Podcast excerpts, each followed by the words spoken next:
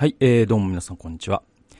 えー、今日はですね、えー、一人ブリオバトルということで、えー、同調圧力、日本社会はなぜ息苦しいのかというタイトルの本をご紹介いたします。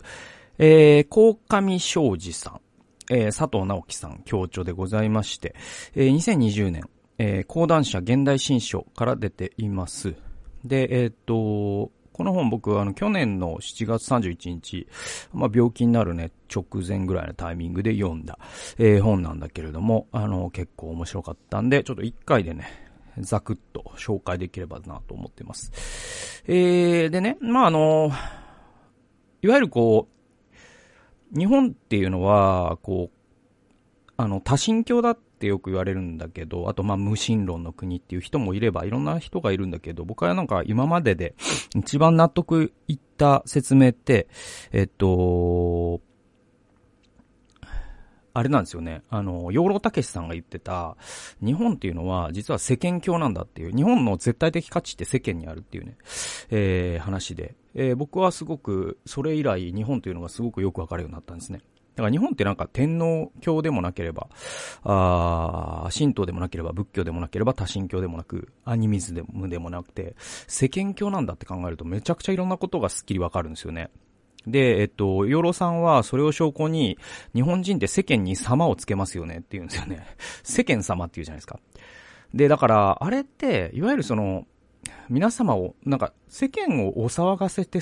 お騒がせしてすみませんっていう謝罪のあれ定型文って英語に訳せないと言われてるんだけど、あれってね、要は、その世間という神を怒らせてしまったっていうことなんだと考えると、すごくスッキリするんですよね。あれってつまりその、カトリックの司祭に、私はこんな悪いことをしましたっていうのと同じで、世間という祭司に対して、私は絶対者である世間様を煩わせしました。しまいました。すみませんと。なんかそう考えるとすごく、わかるんですよね。で、えっと、その、じゃあ、あの、世間って、なんていうのかな。えっと、あんまりこう、いい神ではないっていうか、まあなんか、うまく言えないけど、僕はなんか世間となかなかこう、うまく折り合いをつけることができずに生きてきた人間なので、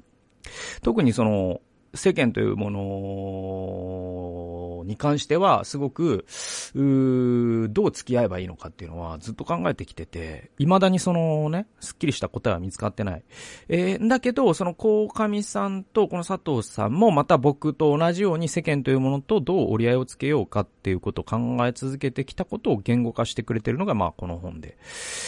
で、じゃあ、あの結論から先に言うと、この佐藤直樹さんが後書きに書いてるんだけど、世間って、その、なくならないって言うんですよね。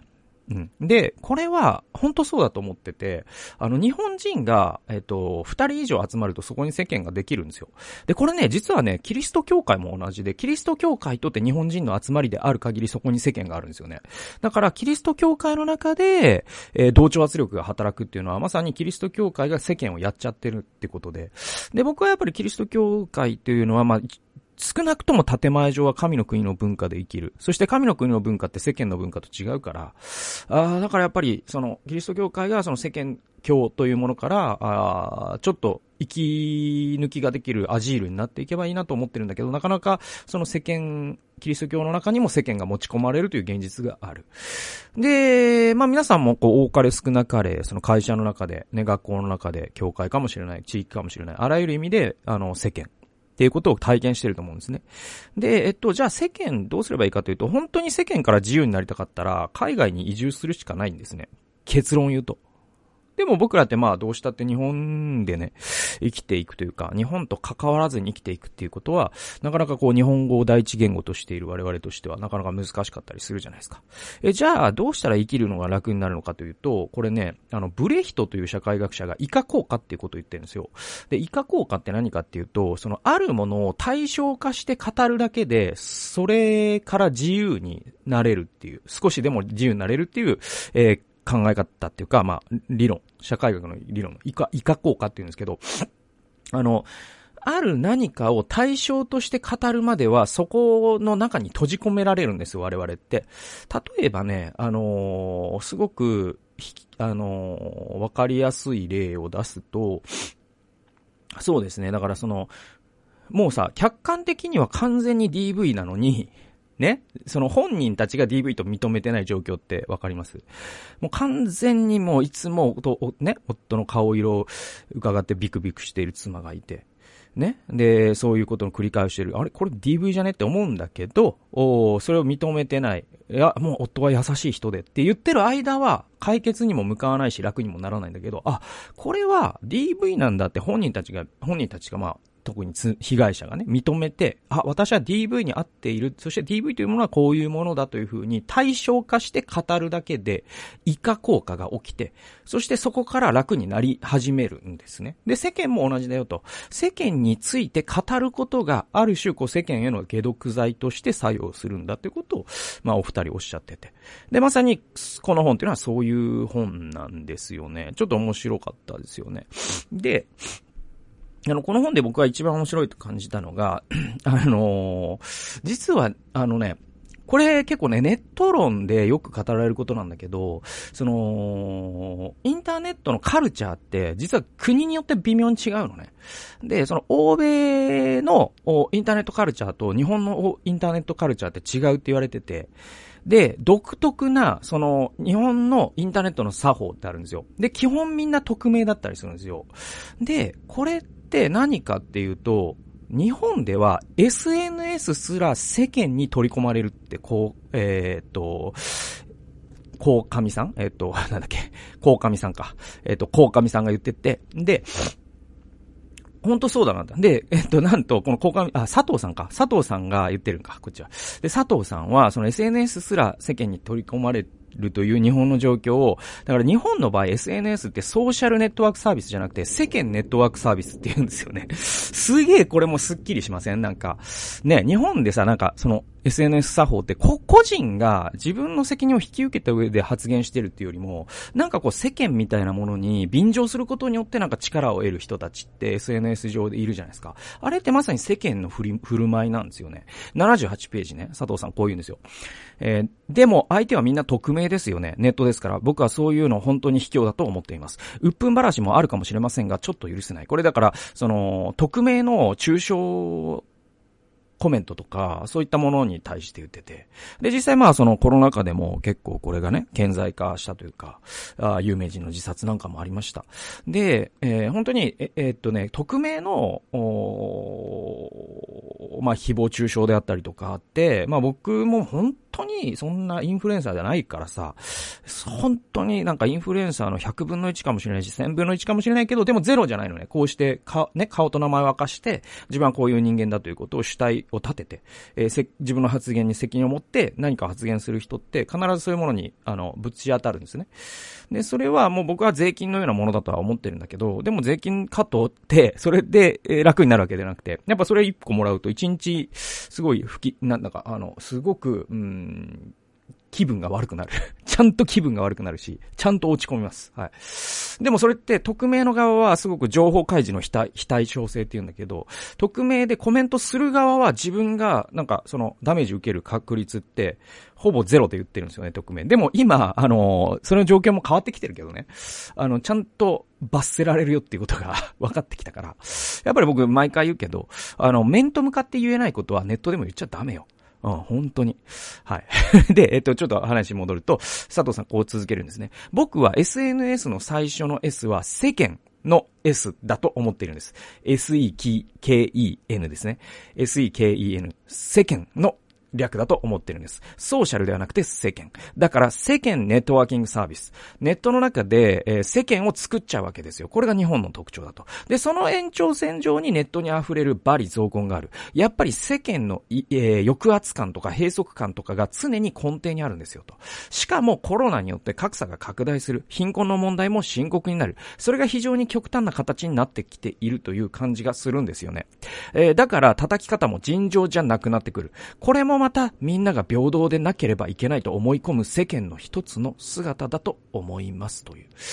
えー、これね、すごいやっぱ、その、インターネットの匿名の抽象とかって、あの、すごく、まあ、あのこれだから本当に非対称兵器っていうかさ、まあ、あの、戦争法で禁止されてる兵器ってあってね、これま、非、あの、か、えっ、と、化学兵器、ケミカ、えね、その、とか、生物兵器とかって、なんかあの、金かからない割にもう、あの、人道的にちょっと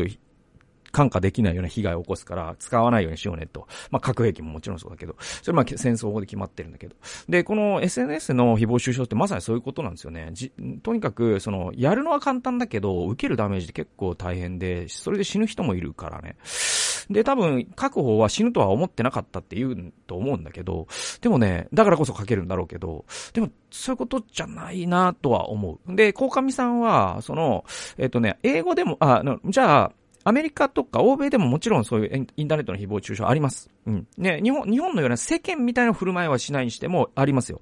で、それに対して欧米圏で面白い表現があって、インターネットトロールっていう言葉があるらしいんですよ。えー、67ページ、鴻上さん。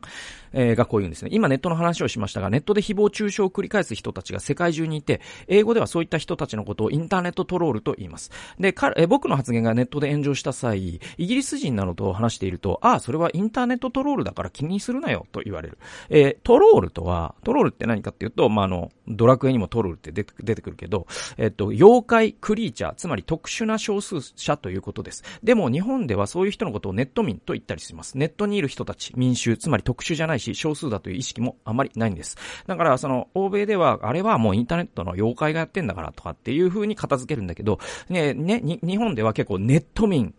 歓喜みたいな。ネット民激怒みたいな。もう民という市民権与えられちゃってるけど、本当はそういう人たち、そういうそのノイジーマイトノリティって、そもそもそいつらに市民権というか発言権っていうか、その発言はかけるゼロをしてちょうどいいっていう。でも日本だとそのかける1ぐらいしちゃってると、それに、それにその政治がもうなんか影響を受けちゃったりするもうとんでもないことになるよってことを、まあ、高上さん言ってて、本当結構ほん、まあ、そうだろうなと僕は思いますね。えっ、と、で、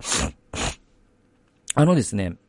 あのギデンズという社会学者が再埋め込みということを言ってて、ちょっと面白くて、その日本が、その、世間ってなくなったと言われてたんです。その20、21世紀に入って。それは具体的には、その、えー、ずっと日本ってその、あの、中間共同体？その、いわゆるその檀家とかさ、あそういう、あとはまあその、拡大家族ね。その親戚の付き合いとかですよ。で、そういったものが、せ権を作ってたんだけど、それが、じゃあ、えっと、昭和になって、日本国憲法になって、えっと、社会の最小単位が個人になりましたね。え、そしたら世間なくなったかと思ったら生き残ったんですよ。どうやって生き残ったかというと、その、ゆりかごから墓場まで面倒を見るという会社共同体です。で、日本、日本的経営というものができたんですね。で、それが世間を代替したと言われる。えところが、あ21世紀になってですね、その新自由主義の波で、またその産業構造の変化によって、えー企業は人の一生よりも寿命が短くなったんですね。で、そうすると、その企業ってまたその会社で、その、えー、会社の運動会とか、えー、会社のその社員旅行とかなくなってくるじゃないですか。で、そんな余裕もまたなくなってくる。で、そうした時にもう、あの、企業というものは世間を代替しなくなったんですよ。そしたら、じゃあ世間なくなったの？っていうと、えー、鴻上さんと佐藤さんは、日本はでも脱世間化したんだけど、もう一度再世間化してる。それは多分ネットとかによって再世間化してるっていうことをまあ彼らは言うんだけど、それをギデンズという社会学者の有名な再埋め込みという理論があるんだけど、それを下敷きにして日本がなぜ再世間化した？日本になぜ世間がゾンビのようにね、また復活してきたかっていうことを洞察してて、ちょっと面白いんですよね。えー、さ、佐藤さんですね。80から82ページ。えー、僕は20年くらい前、おそらく9 1998年あたりがターターニングポイントだと思っているんですけど、その頃からグローバル化が始まるわけですね。構造改革や新自由主義が浸透し、多くの人が熾烈な競争に巻き込まれました。その頃から非正規労働者も急増し、格差が拡大しました。こうした新自由主義と世間は本来は異なる原理を持っています。そうですよね。だから、世間が過剰反応を起こし、多少は壊れかけていたかもしれない世間が復活し、抑圧が強まり、息苦しくなっているのではないでしょうか。だからなんかこう、世間がある種こう、断末魔を上げてるみたいな話ですよね。で、世界的にはどういうことかというと、えー、ギデンズ、これ、アンソニー・ギデンズという社会学者が、再埋め込みという言い方をしています。要するに、封建時代というか、全近代の、えー、全近代社会の人々は、人々が共同体に埋め込まれて存在していた。これが埋め込みの時代です。はい。えー、だからこ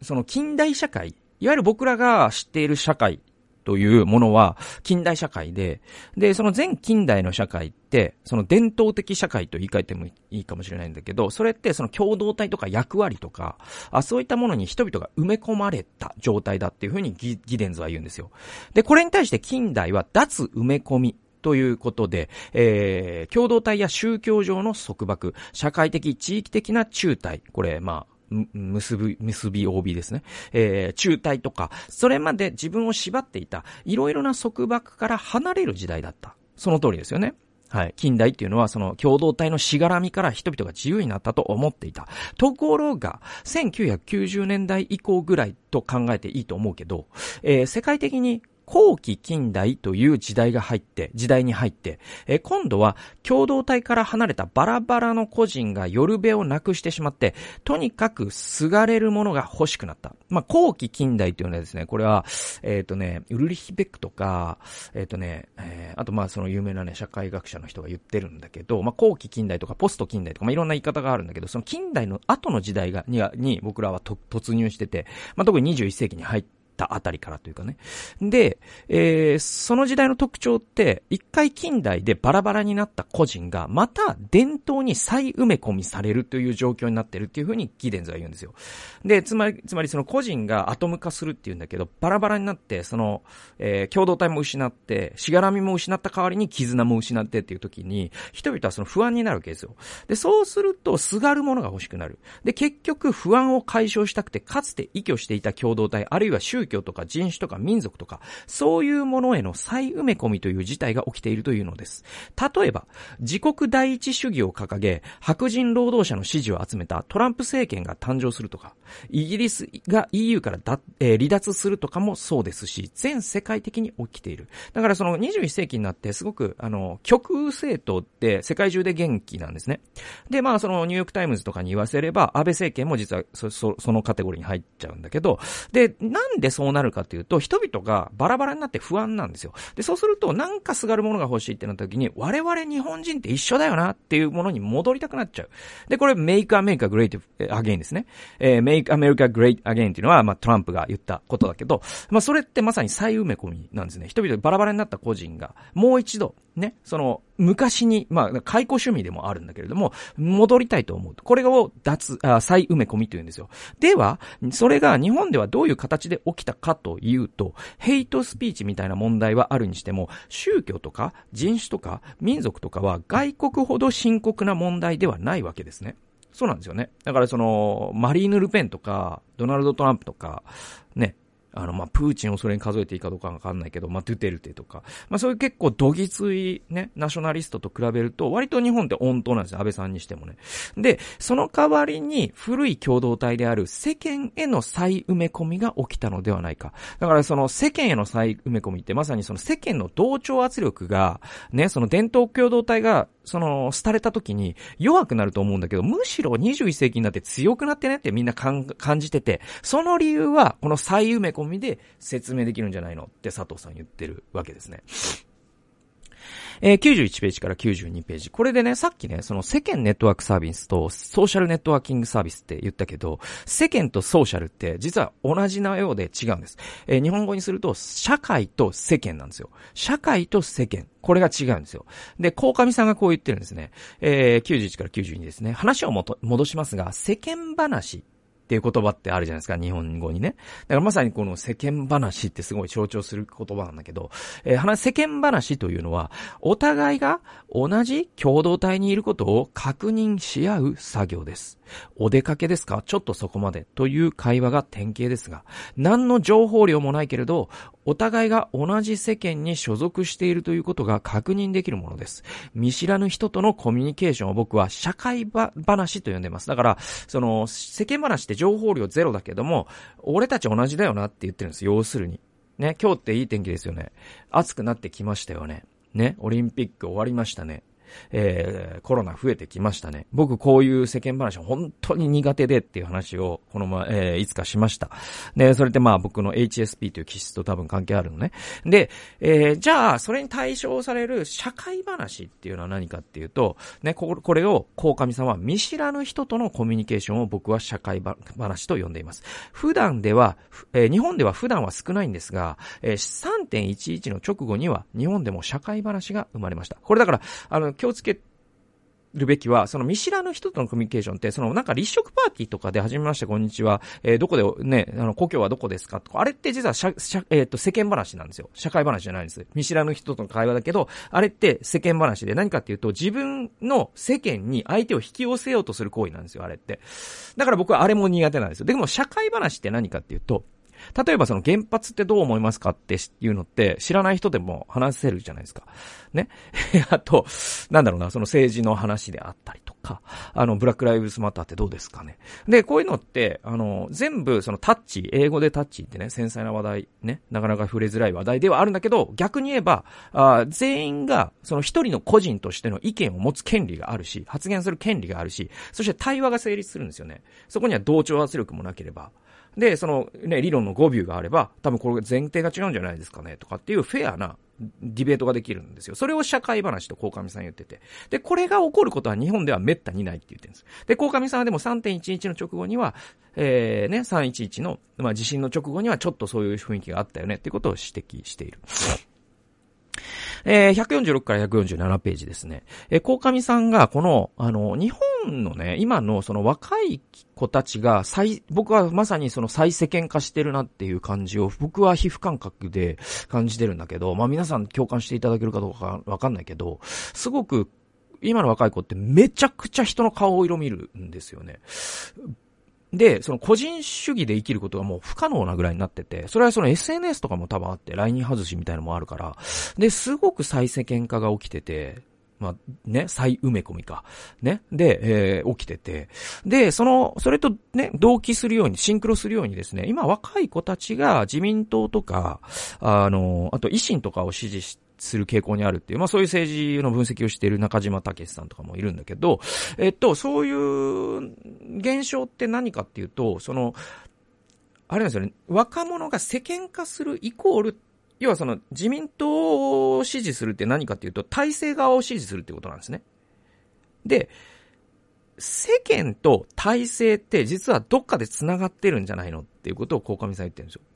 これちょっと面白くて。146から147ページ。えー、別に今に始まったことではありませんが、何度か僕は反政府、反体制みたいな文脈で炎上しています。はい。だから、鴻上さんは結構、今の自民党どうなのとか、ね、今のその官僚のやり方どうなのとかって言うと、いや、まあの、お前なんか政治家の方々が頑張ってるんだろ、黙っとけみたいな風にすごい炎上したりするんですって。で、一方で、体制側というか、政府擁護の発言をして炎上した芸能人はほとんど見ませんよね。そうなんですよ。結構、まあ、松本人志さんとかってこの数年安倍さんと食事に行ったりとかして体制側になった。で、吉本もまたその自民党とべったりだから、で、結構、その、今のその芸人さんの中では、やっぱり松本さんとかって、割とこう、ね、体制用語になってて、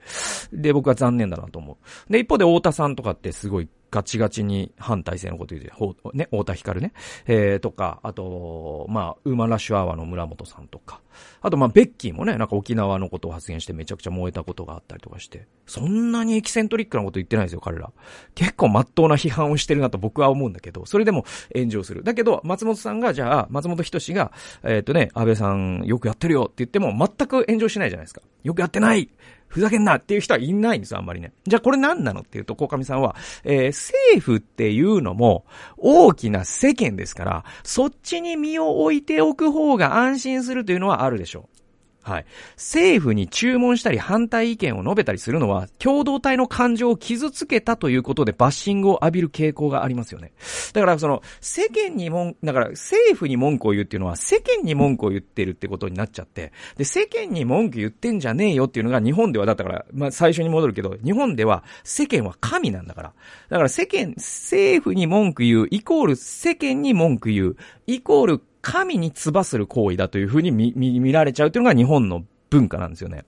っていうふうに、鴻上さんはここで主張してる。で、現金給付の議論があった時に、税金を納める側として政府を監視する役割があるのだと主張したら、ね。現金給付の議論があったじゃないですか、コロナの時に。えー、その時に我々納税者であり、有権者なんだから、で、有権者っていうのは、その世間が変なことをしないように監視する役割があって、これがまさに憲法の理念、えー、立憲主義ってそういうことじゃないですか。ね、憲法って、国民を縛るんじゃなくて、国民が傷つけられないように権力を縛る法律ですからね。だとしたら、メディアだって、権力の番犬っていう言い方があるけど、権力が変なことをしないように見張る役割があるんじゃないの？これ本当に真っ当な意見ですよね。で、そうしたら、ツイッターとかで、国に文句ばかり言うな、みたいな反論がありました。だからこれを安倍さんが言うならわかるんだよ。だけど、同じ有権者の政府にね、人権を侵害されるかもしれない立場にある人が、お前は黙っとけというふうに、安倍さんを代弁して言い始めるっていうのはちょっと異様な光景で、で、私が払ってるのは年貢じゃないんだよ。税金だから、当然使い道を要求する権利だってあるという記事を、鴻上さんは書いたそうです。ね。で、21世紀の今まさか税金と年貢は違いますなんてことを原稿に書くとは夢にも思わなくて、かっこ笑いっていうふうに、鴻上さん言ってるんだけど、だからその、江戸時代なら、ね、徳川様に文句言うならはわ、わかるというか、今の感覚ではもちろんわからないけど、その前近代の封建社会ではそうでしょう。だけど、今はさ、封建社会じゃないじゃんね、封建社会じゃないのに、あたかも封建社会かのように振る舞っている人がこれだけいるということに、すごく鴻上さんはびっくりしているんですよね。えー、最後の引用に行きましょう。えー、っと、156から157、じゃあどうすればいいのかみたいな話に最後なるんだけど、最初の結論言った時に世間はなくならないって言ったじゃないですか。じゃあどうすればいいのか。えー、佐藤さんこう言うんですよ。で、どうしたらいいのか。なぜ日本人はとりあえず謝るのか。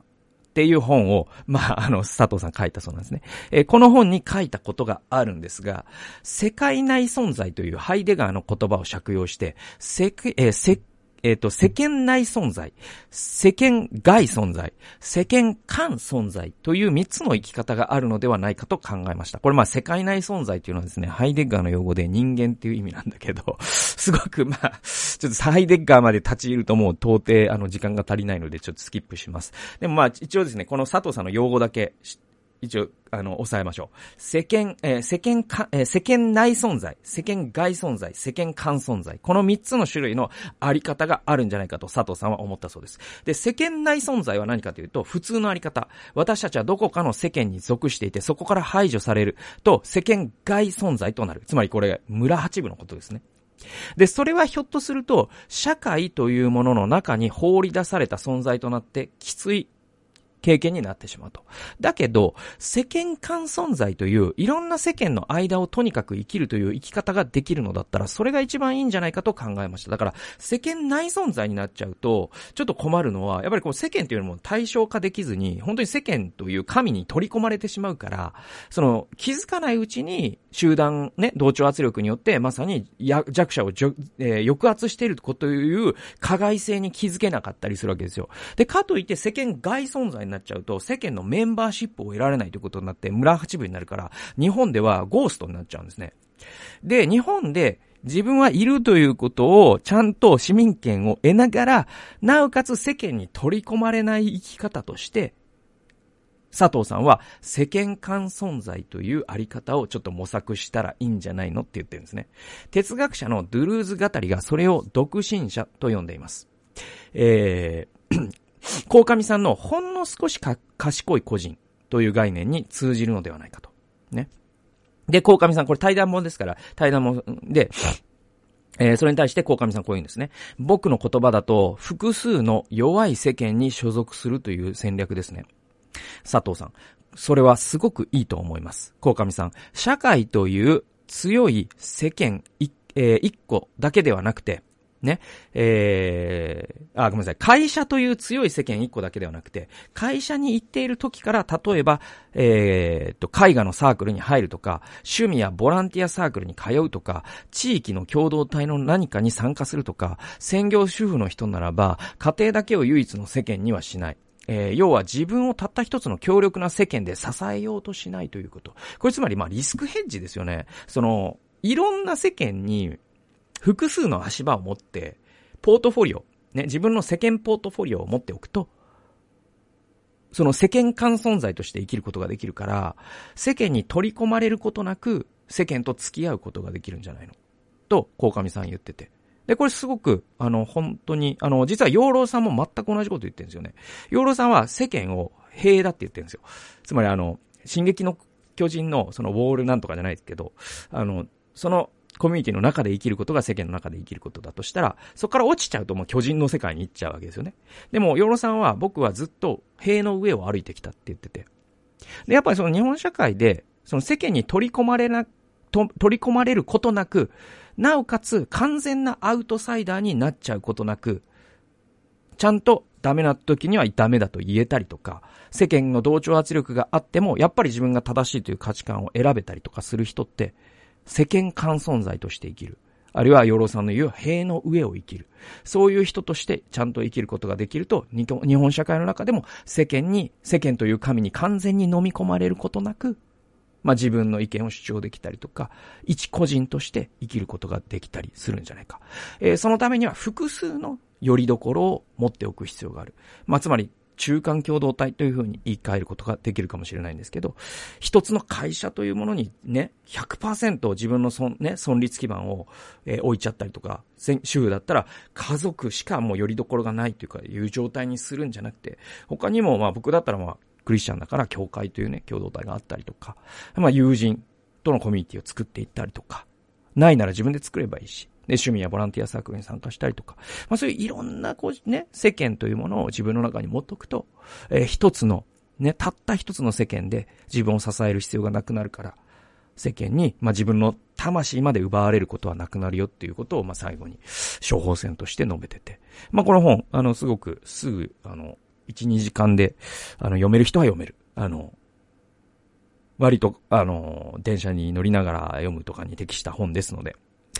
えー、興味持った方は手に取ってみてはいかがでしょうかということで、えー、今日は同調圧力、日本社会はなぜ息苦しいのか、えー、という本を解説させていただきました。最後まで聞いてくださってありがとうございました。それではまた次回の動画及び音源でお会いしましょう。さよなら。